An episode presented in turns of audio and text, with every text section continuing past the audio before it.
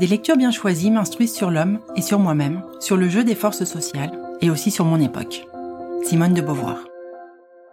Hello hello, aujourd'hui c'est la recommandation lecture. Je suis Marina Bourgeois et en dehors d'Oser rêver sa carrière dont je suis la fondatrice et dirigeante, je passe des heures à lire sur des sujets qui me passionnent. Beaucoup de parcours de vie non linéaires avec, comme pour vous, comme pour moi, des ascensions, des chutes, des rebonds, des doutes, des espoirs et des ambitions. Je vous partagerai également régulièrement des lectures sur des thématiques qui me tiennent particulièrement à cœur. Bonne découverte Aujourd'hui, je vous recommande le très bon livre d'Ariane Dubois, qui après dix ans dans la mode et ce qu'elle appelle un putain de burn-out, se consacre aujourd'hui à sa passion pour l'histoire et la philosophie. Donc elle a complètement switché de vie et de voie professionnelle. Dans ce livre, euh, Ne t'inquiète pas, tout va bien, elle raconte sa descente aux enfers et sa reconstruction. Et plus précisément, elle souligne très très bien ce moment déclic qui l'a fait basculer, où elle se rend compte de la futilité de son univers professionnel, de la vacuité de sa vie.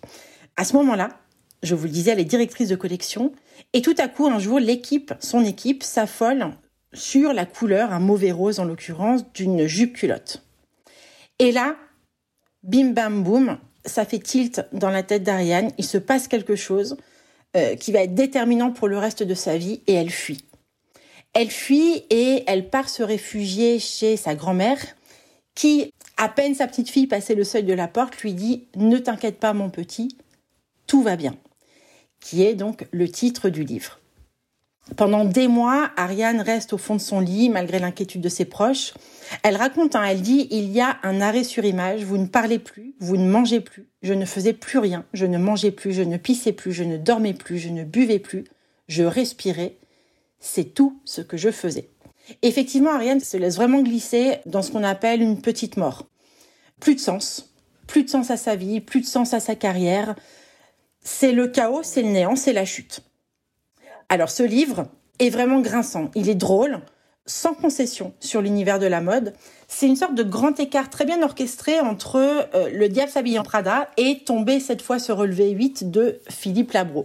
Vous verrez, c'est un témoignage qui est utile, qui est percutant, qui est sans filtre, bref, une réussite.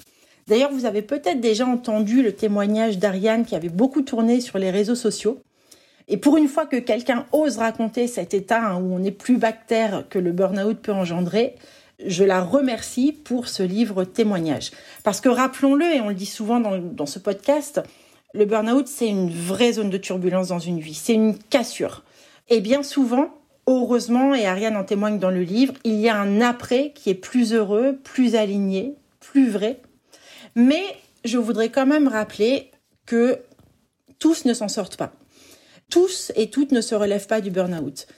Pour qui c'est un drame à durée indéterminée ou qui passe à l'acte pour arrêter de souffrir? Parce que la réalité hein, qui est trop souvent passée sous silence, c'est que l'épuisement, surtout lorsqu'il est assorti d'une dépression, peut tuer. Accident cardiaque, suicide, etc. Alors certes, vous dire ça, c'est pas glamour, ça fout le bourdon, ça fait pas vendre, mais pour autant, c'est une réalité euh, qui existe, bien qu'elle dérange et qu'elle nous mette mal à l'aise lorsque l'on fait preuve de lucidité. Alors à toutes celles et ceux qui vivent ou qui ont vécu ce vide intérieur inhérent à l'épuisement, cette souffrance qui est difficilement descriptible et trop souvent minimisée, je pense que ce livre vous parlera, d'autant qu'il s'agit d'un vrai message d'espoir qui nous montre que, comme bien souvent dans la vie, le temps fait son œuvre. J'espère que ce moment passé ensemble suscitera chez vous l'envie de découvrir ce livre, l'auteur et son travail. Et pourquoi pas de rendre une petite visite à votre libraire préféré. N'hésitez pas à me faire part de vos coups de cœur en me laissant notamment un avis sur Apple Podcasts ou sur nos réseaux sociaux, Facebook, LinkedIn ou Instagram. Vous pouvez retrouver tous mes conseils lecture dans la petite librairie d'Oser rêver sa carrière, disponible sur notre site et régulièrement mise à jour. Bonne lecture